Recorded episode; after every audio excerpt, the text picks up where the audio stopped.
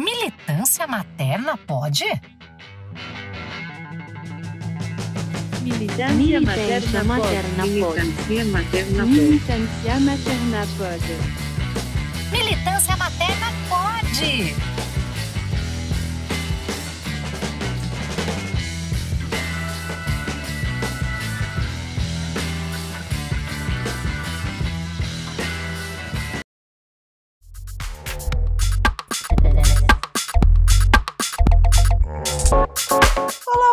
Estamos no ar com seu programa predileto de perguntas aleatórias e respostas patenteadas. O meu, o seu, o nosso. Fala que eu te escuto. No episódio de hoje, vamos conversar com a Renata, que está trazendo uma pergunta muito importante sobre relacionamento, separação e relacionamento abusivo. Vamos ouvir. Oi Sila, tudo bem? Eu sou a Renata e a minha pergunta é: quando identificamos os abusos da relação e não há sinais de progresso, como que nós podemos nos preparar para a separação? Quais são os primeiros passos a ser dados?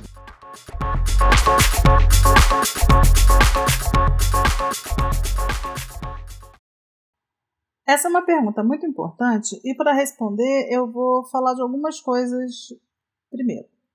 São importantes a gente ter em perspectiva. Primeiro, todo relacionamento heterossexual é desenhado com potencial de abusividade.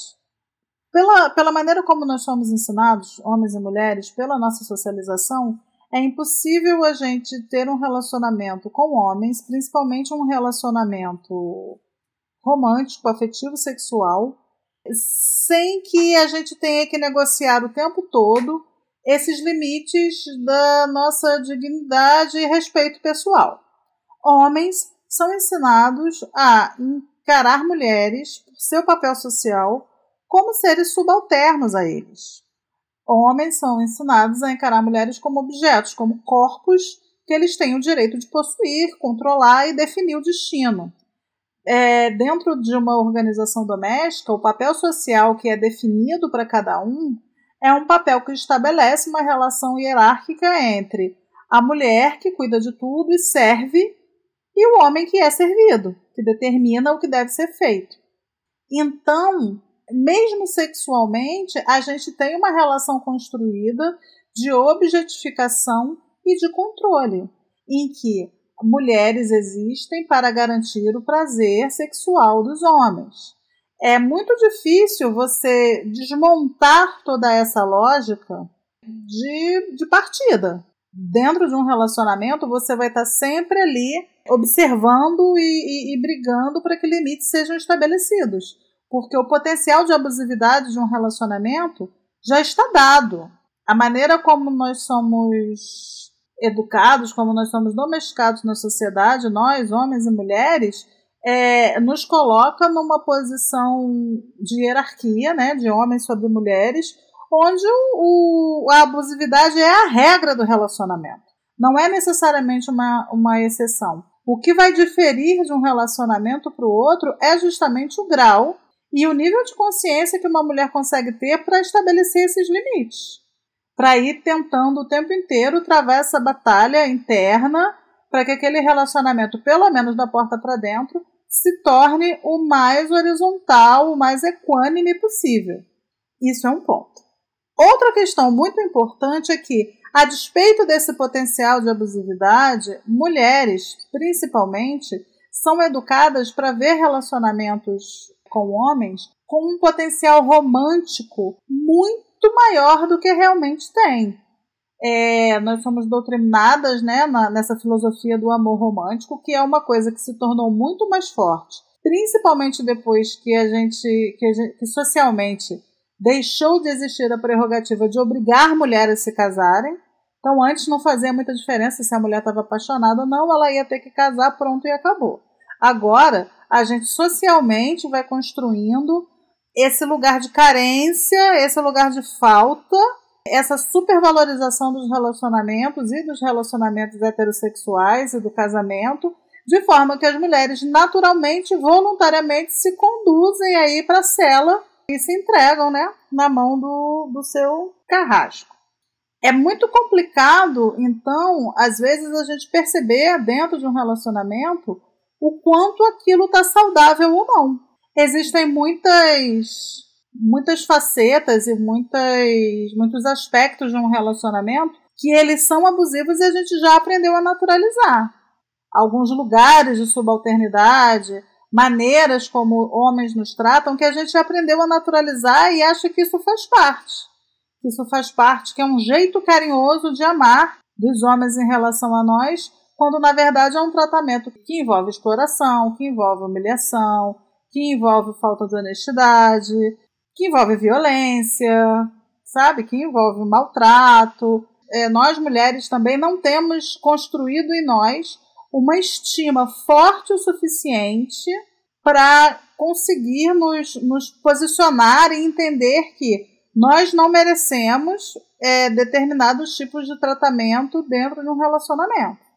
Isso é uma terceira coisa importante também, que é toda mulher, ela é desde menina vai tendo a sua estima completamente minada, ela vai aprendendo a desgostar profundamente de si, a não conseguir ver valor em si que não seja pelos olhos da aceitação masculina.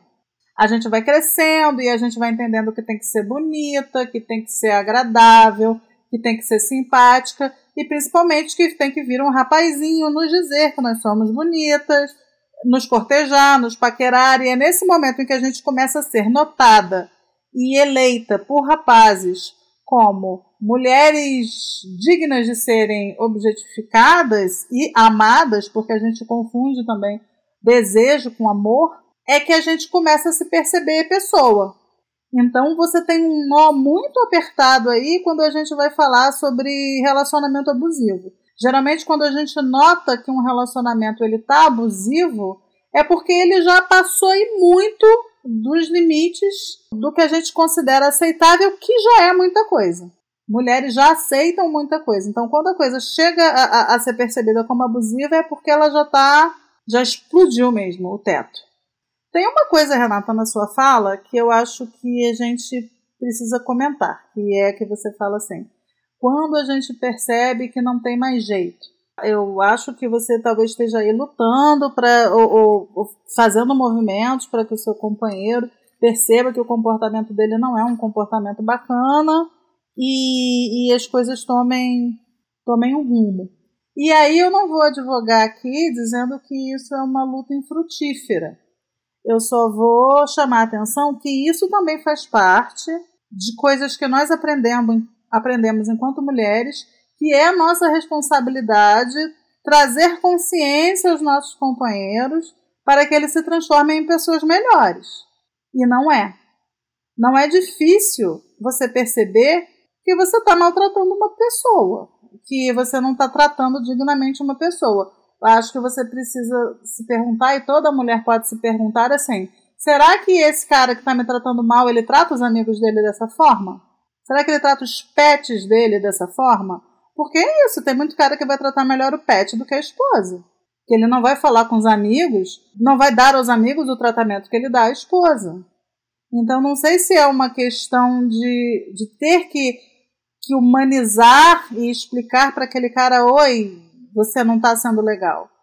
É uma incapacidade dele olhar para você e te ver como pessoa, te ver como uma pessoa que é digna de tratamento de um tratamento, sabe, decente, do tratamento que a gente destina a pessoas.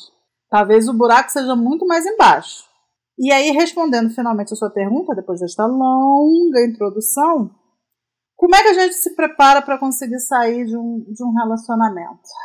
Bom, considerando tudo, e principalmente considerando todas as idealizações que a gente faz, considerando que a gente aprende que o casamento é, o, é a grande realização que mulheres podem ter para si, que é finalmente ter uma casa, um amor, os filhinhos e toda aquela, aquela romantização que a gente vai sendo colocada. E esse lugar de adrenalina que às vezes a paixão nos coloca, da gente se sentir especial. E se sente muito mais especial porque a estima é um cocô. Então, é o que eu falo: qualquer beijo de novela nos faz chorar. Qualquer homem medíocre que fala você é bonita, a gente já se acha a pessoa mais especial do mundo. Isso, assim, diminui muito, né? Os nossos, os nossos critérios, os nossos parâmetros. A primeira coisa que a gente tem que começar a trabalhar é esse nosso senso de realidade. Que é dizer, eu não mereço esse tipo de coisa para mim. Eu sou uma pessoa e eu não mereço estar num relacionamento em que eu sou tratada dessa maneira. Porque se a gente não começa a fazer esse primeiro movimento de organizar a cabeça para sair, você entra num movimento de ioiô. Você sai, mas aí ele vai se aproximar, ele vai de novo pegar em todos os pontos fracos, ele vai dizer tudo que você gosta de ouvir, ele vai dizer agora eu sou um cara diferente, e aí você volta, e aí ele volta a, a te maltratar de novo, ou até pior, porque aí ele já perdeu a confiança de que realmente você vai embora, e aí você cansa e vai embora, mas aí você volta. Então, primeiro tem que ter um fortalecimento emocional que não é sobre, ai, mas eu não amo mais, ou ele não me ama mais. Isso não é sobre amor. Talvez você até ainda esteja apaixonado, e talvez ele até esteja apaixonado também. Isso não é sobre amor. Isso é sobre capacidade das pessoas se relacionarem e se fazerem bem, capacidade das pessoas se respeitarem, capacidade das pessoas se tratarem como pessoas. Você pode estar dentro de um relacionamento que você está apaixonado e ele está apaixonado e mesmo assim ele está cagando na sua cabeça. É uma ilusão muito bem construída a gente achar que, ai, se alguém me ama, logo me trata bem. Se não me trata bem, é porque não me ama. Não é isso. A pessoa pode te amar muito, o amor é um sentimento. E ainda assim ela ser toda desorganizada e te tratar muito mal, porque, sabe, a maneira que ela aprendeu a amar foi daquele jeito, uma maneira toda torta. Então a gente não pode, primeiro, ficar agarrado muito no que a gente sente. A gente se atém aos fatos e a gente pensa, tá, mas como eu estou sendo tratada? Como ele me vê? É isso que eu quero para mim? Eu mereço esse tipo de tratamento? Porque quando a gente vai para esse lugar, a gente percebe que muita coisa não nos serve. Que tipo de vida eu quero para mim? Onde eu quero estar daqui a um ano? O que, que eu quero estar fazendo? Como eu quero estar sendo tratada? Como eu quero ser amada? Porque a gente tem o direito de definir como a gente quer ser amada. Não é porque tem uma pessoa dizendo que nos ama que a gente tem que entrar desesperadamente naquela vibe de nossa, ele me ama, então eu tenho que ficar junto, porque afinal alguém me ama. Isso, as coisas não são assim. É, eu mereço ser amada por alguém que me trate como eu mereço. É mudar essa chave da socialização. Que a gente aceita qualquer coisa porque a gente acha que ninguém vai ser capaz de nos amar. E não é verdade. Isso não é verdade. Você tem o direito de estar com uma pessoa que vai te tratar como você merece. E aí, a partir do momento que você encaixa isso de verdade na sua cabeça, no seu coração, você vai começar a se organizar em termos práticos. Você vai conversar com uma advogada para você saber a melhor maneira de você sair disso aí sem muitos prejuízos. Dependendo de como for o jeito que ele te trata, você vai se cercar, inclusive, de determinados cuidados do ponto de vista da sua segurança, porque tem muito cara que pira quando a mulher vai embora. Você vai começar a juntar dinheiro. Ah, mas eu não estou trabalhando. Então você vai começar a dar um jeito de, de fazer um caixa dois, de, sabe, ir juntando seu dinheirinho. E aí você vai fazer contas. O que, que eu preciso para sair dessa relação? Pô, vou precisar alugar uma casa, vou precisar arranjar um emprego. Será que eu vou mudar de cidade? Vou me manter na cidade? Onde eu vou morar? Você vai começar a imaginar qual é a vida que você quer ter e o que você precisa para ter essa vida e vai se planejar. A primeira separação acontece dentro da gente. O primeiro corte acontece dentro da gente. Quando a gente consegue fazer esse corte, aí a gente vai para a execução. E execução é planejamento. Não significa que você vai conseguir separar amanhã e não precisa ser assim. Desde que você se dê conta que você está minimamente em segurança, e essa segurança é inclusive psicológica, emocional, cada um sabe o quanto aguenta. Mas uma vez que você tenha isso em claro, você vai se organizar e você vai planejar. E você vai pensar qual é a vida que eu consigo ter aqui, o que, que eu quero. Pô, sempre quis estudar tal coisa, voltar a estudar tal coisa, acho que eu vou voltar para a cidade tal. Acho que eu vou, vou morar numa vaga, não sei. E aí você vai planejar a sua vida, a sua vida sem ele, sua vida sozinha, uma vida que você acha que é bacana. E se organizar nesse sentido, até o momento em que você vai conseguir catar suas trouxinhas e ir embora.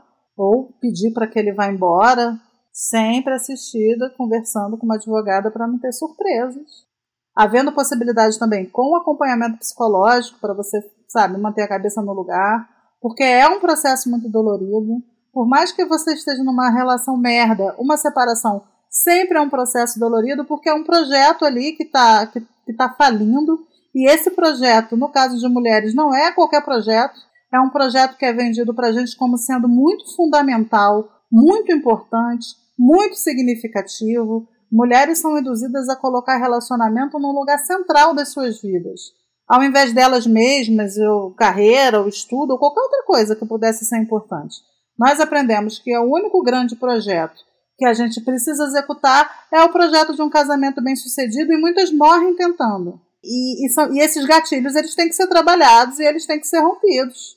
Entender que não tem, não tem ninguém falhando, você não está falhando, é, relacionamentos começam e terminam, que você está ciente porque você está saindo, e que se você, sim, talvez ainda goste dele, talvez ele ainda goste de você, mas isso não é sobre amor, isso é sobre ter um relacionamento saudável, e todo mundo merece ter um relacionamento saudável, com uma pessoa bacana, que você possa confiar, que você possa se imaginar envelhecendo junto, se você quiser, feliz, nós mulheres merecemos ser felizes. E nós merecemos buscar essa felicidade. A gente não precisa ficar amarrado a ninguém.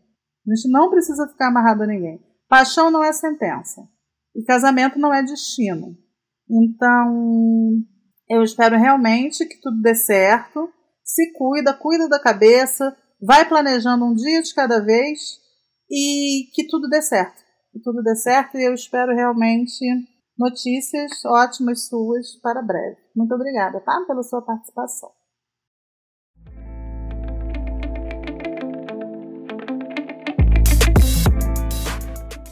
E aí, curtiu? Esse foi mais um Fala que eu te escuto, com produção da maravilhosa Lia Drummond, do podcast Cotidiano de Mãe. Toda semana tem mais, então me segue na sua plataforma preferida e ativa as notificações para ficar sempre ligada quando tiver conteúdo novo. E se você quiser mandar sua dúvida ou seu desabafo, pode participar na caixinha que eu abro toda quarta-feira lá no Instagram, arroba Militância Materna. Ou então, escreve por e-mail militanciamaternapod.gmail.com com o assunto Fala que eu te escuto. Quem sabe eu não escolho você para vir ao ar junto comigo.